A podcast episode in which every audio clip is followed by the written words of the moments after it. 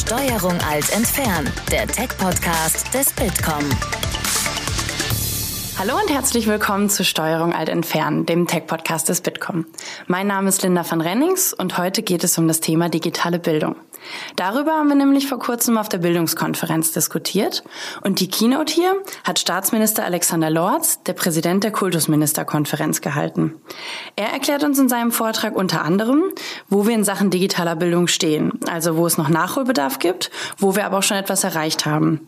Und er erklärt uns, warum es vor allem wichtig ist, dass alle Akteure miteinander sprechen, damit wir die Potenziale der Digitalisierung auch im Bildungsbereich nutzen können. Viel Spaß beim Zuhören.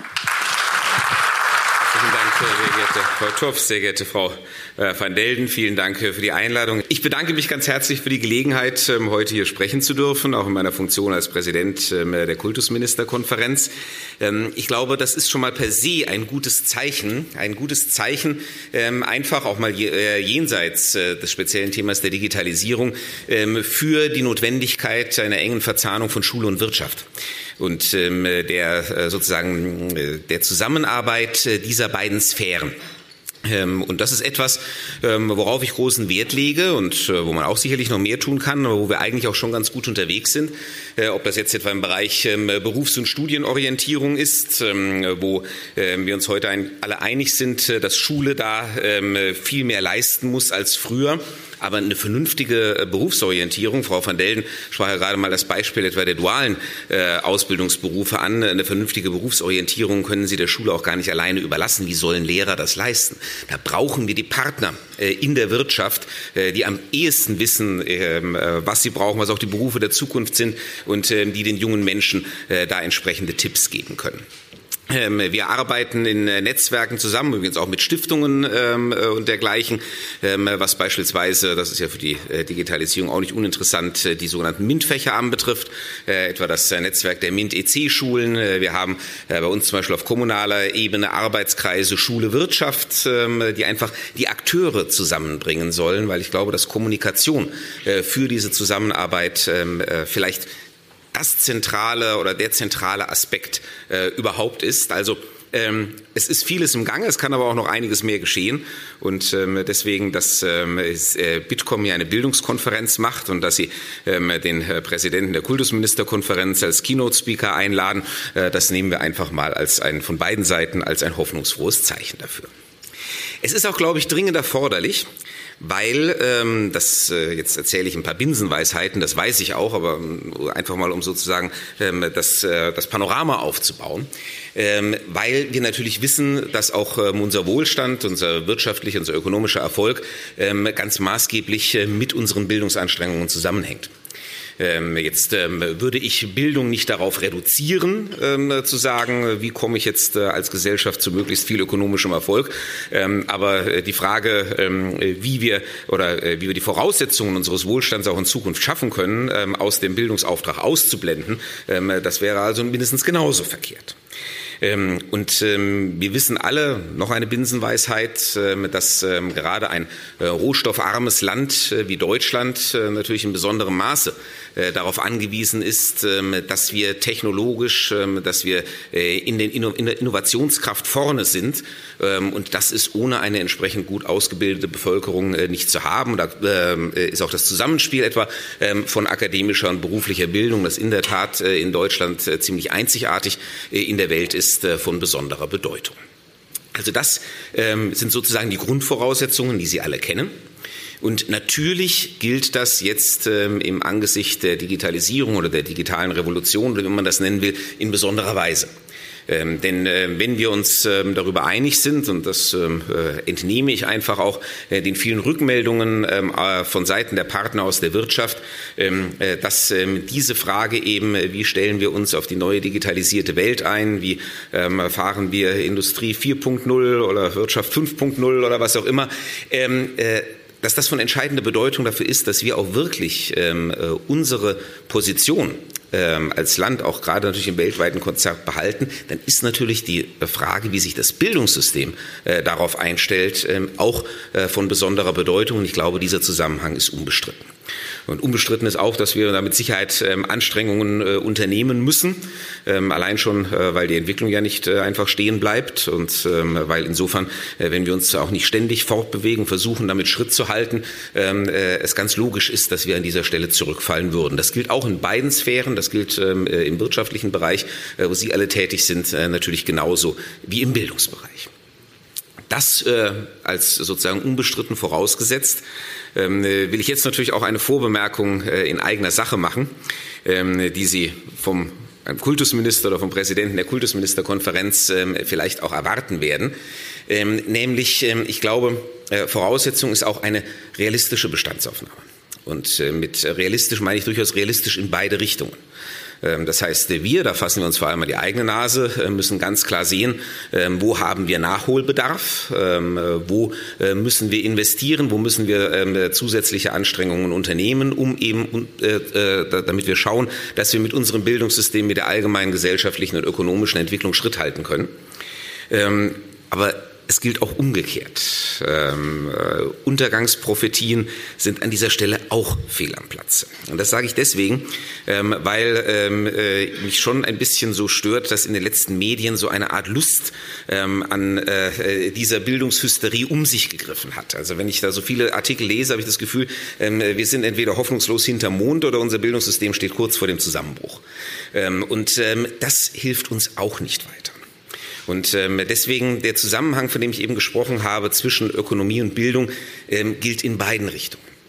Wenn wir feststellen, äh, dass Deutschland, und ähm, das hat ja sogar hier der Präsident, Herr Berg, den ich gehofft hatte, heute hier zu treffen, äh, mal kürzlich festgestellt, nach allen ähm, Faktoren, ob das jetzt Beschäftigungsquote, Wirtschaftswachstum, ähm, äh, aber auch soziale Stabilität und solche Faktoren sind, in der Spitzengruppe rangiert. Äh, wenn wir beispielsweise etwas wie den Economic Complexity Index nehmen, der ja jetzt nicht materiellen Wohlstand, sondern das Know-how, also den Erfolg erfolgreichen Einsatz äh, von wirtschaftlich relevantem Missen, äh, misst ähm, und finden Deutschland auch auf Platz drei hinter Japan und der Schweiz, aber noch vor äh, etwa den vielgerühmten skandinavischen Ländern, vor einem Land wie Singapur, das normalerweise sonst auch mal in der Spitzengruppe äh, ist, äh, oder vor den USA.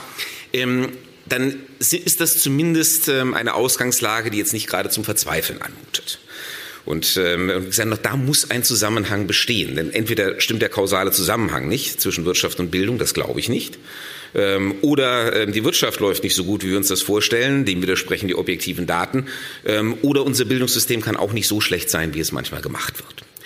Und äh, wie gesagt, das ist nichts, um sich die Situation schön zu reden. Äh, wir haben genug Herausforderungen im Bildungssystem, übrigens auch noch außerhalb der Frage der Digitalisierung, äh, die ich Ihnen alle aus dem FF ähm, äh, aufzählen könnte.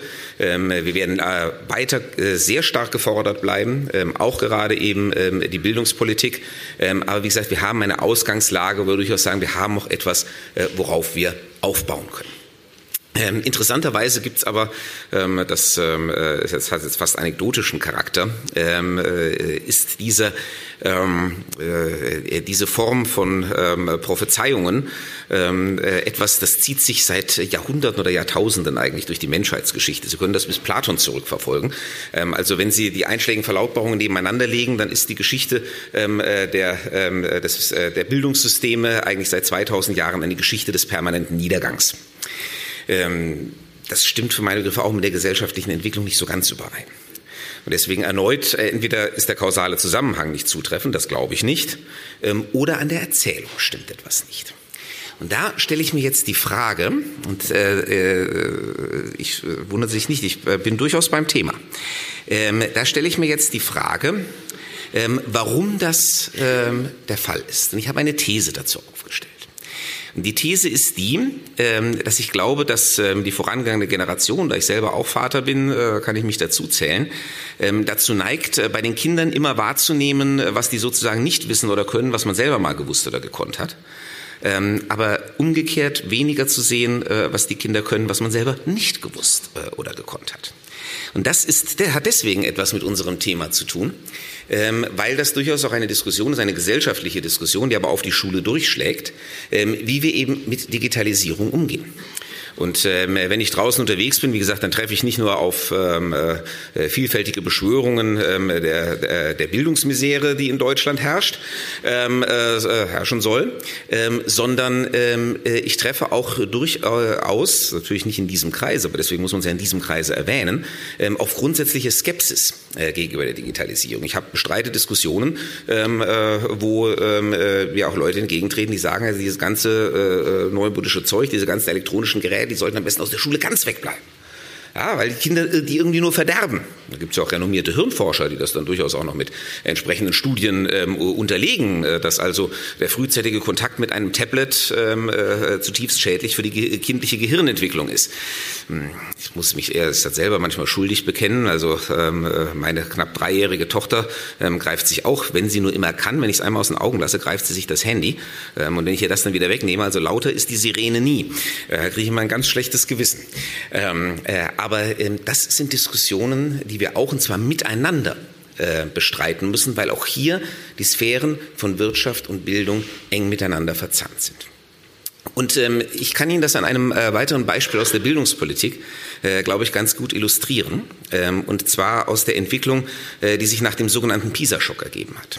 Ähm, das war ja, äh, wenn wir ein bisschen zurückgehen, so ungefähr äh, vor 20 Jahren äh, die Zeit, ähm, als wir festgestellt haben, als wir zum ersten Mal, ich sage mal, groß angelegte empirische Bildungsforschung im Rahmen der OECD betrieben haben, ähm, dass wir in Deutschland im Bildungssystem nicht so gut dastehen, wie wir das immer gedacht haben. Da war von Digitalisierung an dieser Stelle noch gar nicht so die Rede. Und das hat uns aufgerüttelt ähm, uns als Gesellschaft aufgerüttelt, auch die Bildungspolitiker. Ich war damals noch nicht in der Bildungspolitik, aber als Hochschullehrer natürlich ähm, schon auch ähm, quasi von Berufswegen äh, in der Bildung engagiert. Ähm, und danach ist sehr viel passiert. Ähm, wir haben die ganzen alten Lehrpläne abgeschafft, ähm, durch Bildungsstandards und Curricula ersetzt. Äh, wir haben jede Menge Fördermaßnahmen eingeführt über das ganze Spektrum, also von den leistungsschwachen bis zu den leistungsstarken Schülern. Äh, natürlich ist auch die gesellschaftlich bedingte Entwicklung hin äh, zur Ganztagsschule an dieser Stelle von Bedeutung, weil sie natürlich Schule ein ganz anderes Wirkungsfeld eröffnet, ähm, als das eben die klassische Halbtagsschule getan hat. Ähm, und wie gesagt, da ist in den letzten 20 Jahren sehr viel passiert und es ist auch eine grundsätzliche Verschiebung passiert, eben von, ich sag mal, Aufzählung von Stoffvermittlung, von Wissensvermittlung ähm, hin äh, zu dem, was wir Kompetenzorientierung nennen. Und, ähm, und das ist etwas, äh, was sich durchaus positiv bemerkbar gemacht hat. Wenn Sie die PISA-Studien in den letzten 20 Jahre nebeneinander legen, dann hat sich Deutschland da durchaus kontinuierlich verbessert. Wir sind noch lange nicht da, wo wir hinwollen. Das ist auch klar. Wir haben uns jetzt irgendwie vom unteren ins obere Mittelfeld ähm, äh, geschafft. Ähm, aber äh, das kann nicht unser Anspruch sein. Also deswegen, da bleibt mit Sicherheit auch noch viel zu tun. Aber es zeigt, ähm, äh, dass da etwas passiert ist.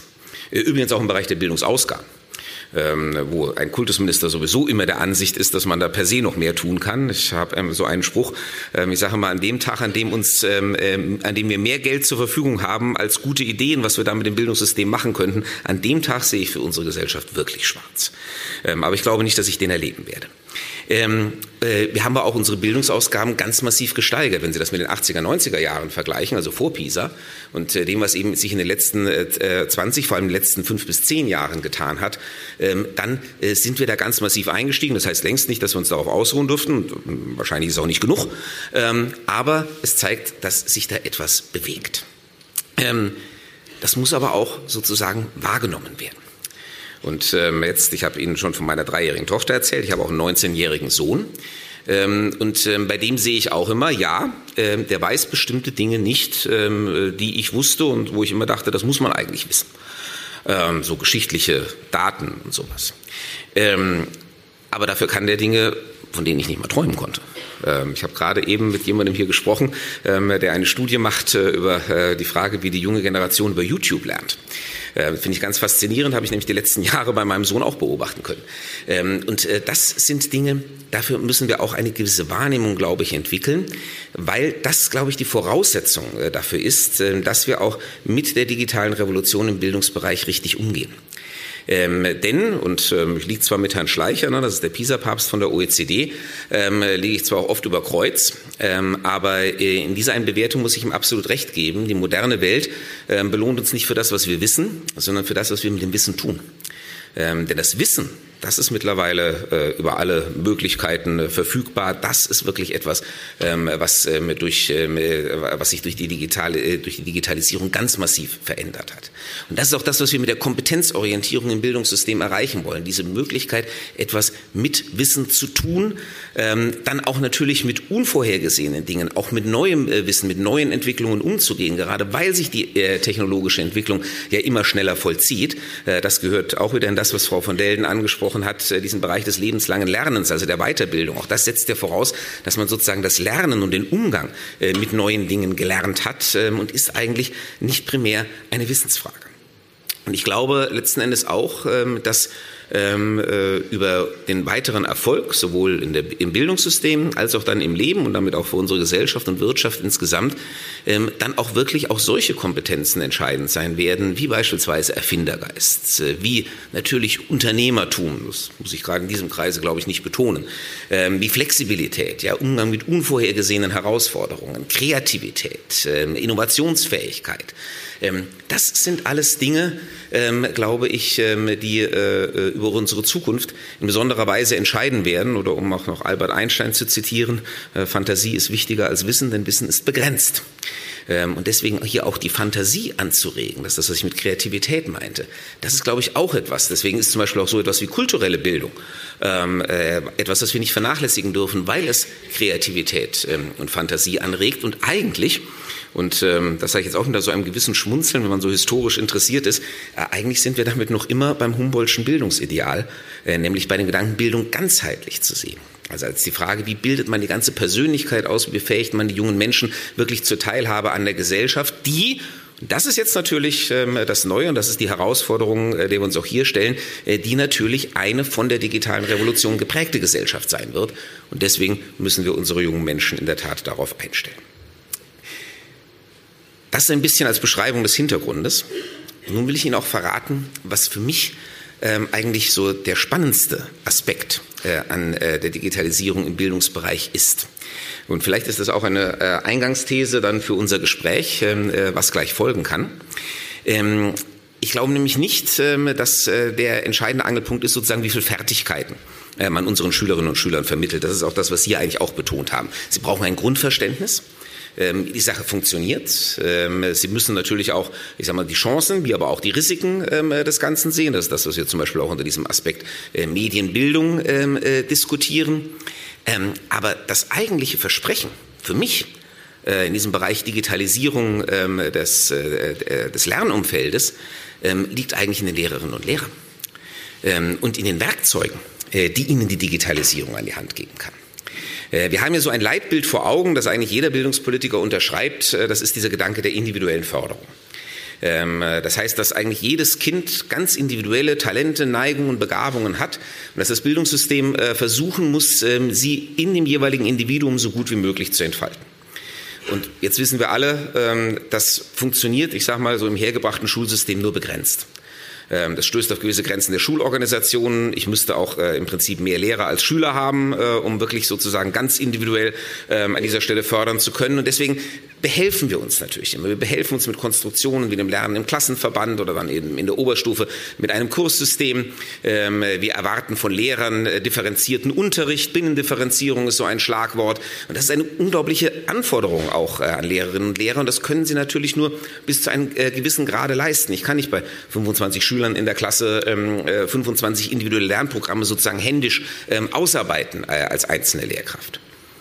Aber mit den Möglichkeiten der Digitalisierung, da kann ich es vielleicht.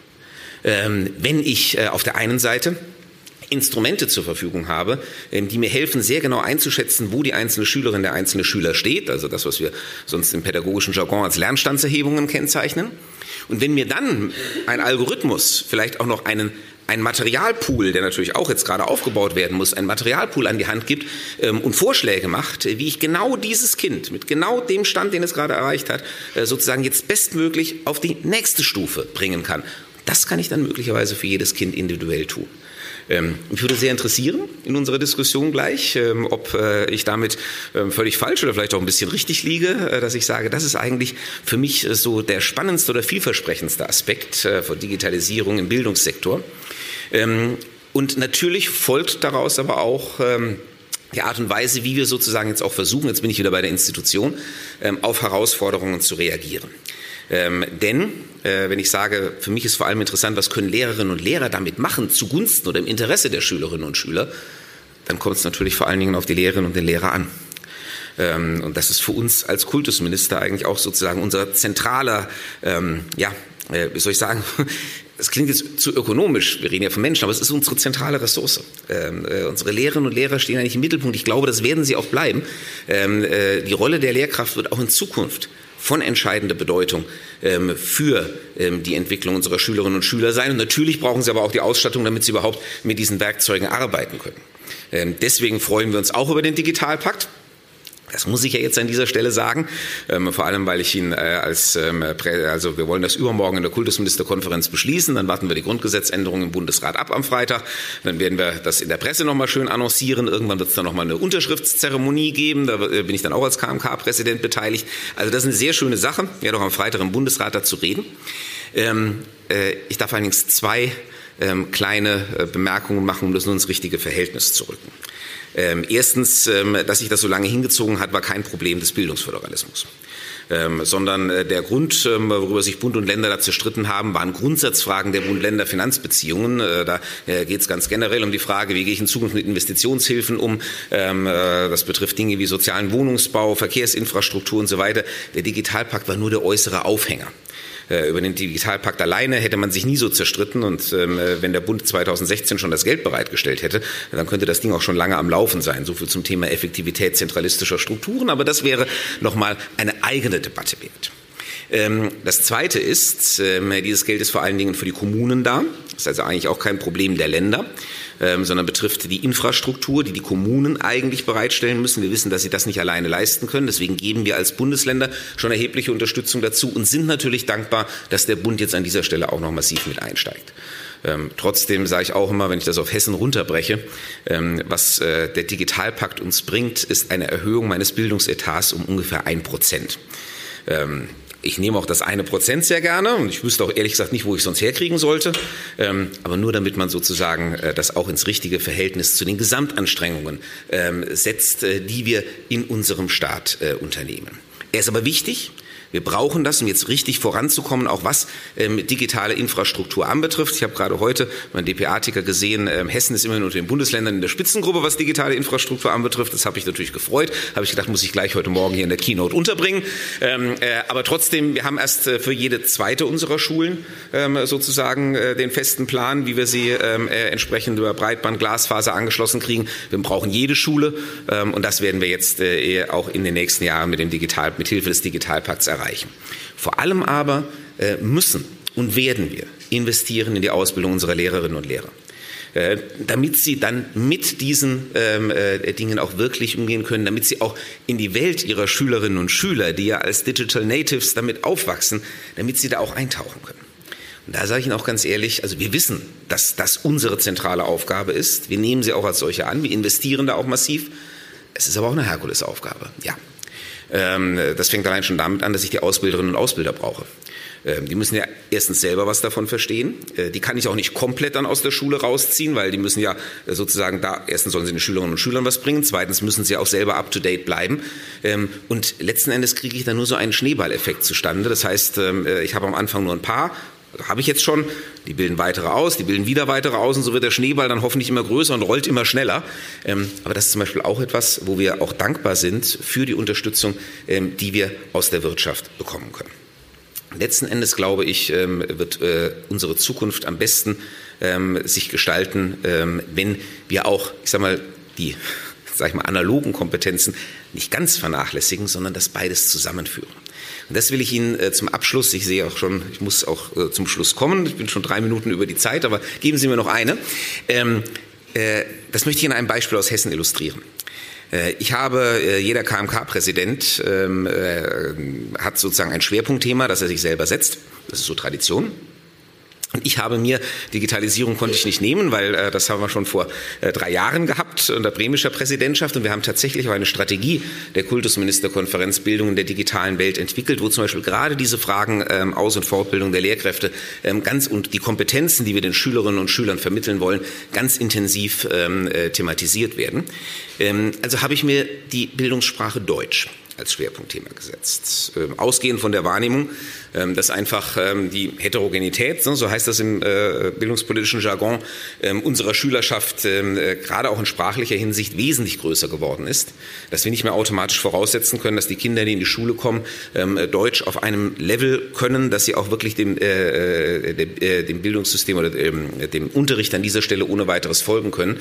Und deswegen haben wir in Hessen schon entwickelt und wollen das weiterentwickeln und wollen das eben auch jetzt deutschlandweit in Form von Leitlinien der Kultusministerkonferenz verabschieden verabschieden, wie wir zu einem Gesamtsprachförderkonzept kommen. Das ist jetzt zunächst mal eine völlig analoge Kiste, weil ähm, ich meine, das äh, Sprache, das war schon immer ähm, Sprachvermittlung, Lesen, Schreiben, die Basiskompetenzen war schon immer das Kerngeschäft von Schule. Ähm, ich glaube, das muss es auch bleiben, äh, weil ohne das kommen wir auch in der digitalen Welt nicht zurecht. Aber ich habe dann ein Programm, das im Moment an 100 unserer Grundschulen im Einsatz ist. Das ist erst ein Zehntel, also habe ich noch viel zu tun. Ähm, äh, aber die Erfahrungen sind sehr ermutigend. Ähm, äh, ein Programm, ähm, was eben genau den Lehrern diese Rückmeldungen gibt. Die, äh, alle paar Wochen äh, machen die Kinder so einen kleinen Test am Bildschirm und dann kann man sehen, wie sich ihre Lese- und äh, Kompetenzen entwickeln. Äh, für Rechnen gibt es das übrigens auch, aber ich bleibe jetzt mal beim, beim Lesen, wie sich ihre Lesekompetenzen entwickeln und dann kann am Materialpool fehlt es im Moment noch. Also der Algorithmus liefert sozusagen noch nicht die fertigen Vorschläge ähm, was man dann den Kindern geben kann. Aber äh, eine gute Lehrerin, ein guter Lehrer, wenn er den Lernstand sieht, hat natürlich schon seine Ideen aufgrund seiner pädagogischen Erfahrung, ähm, äh, was man äh, dem Kind jetzt vielleicht geben kann, um es an dieser Stelle weiterzuführen. Ähm, und ich glaube, wie gesagt, in diesem Punkt ähm, die Basiskompetenzen, alten Kulturkompetenzen, auch kulturelle Bildung, das alles nicht zu vernachlässigen, aber sich die Möglichkeiten der Digitalisierung zunutze zu machen, um das noch viel effizienter, viel ähm, äh, in einem viel breiteren Spektrum ähm, an unsere Kinder heranzubringen. Ähm, ich glaube, das ist ein vielversprechender Weg in die Zukunft. Den wollen wir in der Tat gemeinsam gehen. Aber da sage ich auch ganz ehrlich, da wird äh, das Bildungssystem äh, auch die Verzahnung, auch die Unterstützung ähm, aus der Wirtschaft, gerade eben auch hier aus der Digitalwirtschaft ähm, äh, in ganz entscheidender Weise brauchen. Und deswegen freue ich mich über den Dialog mit Ihnen und bedanke mich ganz herzlich für Ihre Aufmerksamkeit. Das war der Vortrag von Staatsminister Alexander Lorz, dem Präsident der Kultusministerkonferenz, zu unserer diesjährigen Bildungskonferenz. Und damit sage ich Tschüss und bis zum nächsten Mal. Das war Steuerung alt entfernen, der Tech-Podcast des Bitkom. Weitere Folgen findet ihr auf www.bitkom.org/podcast.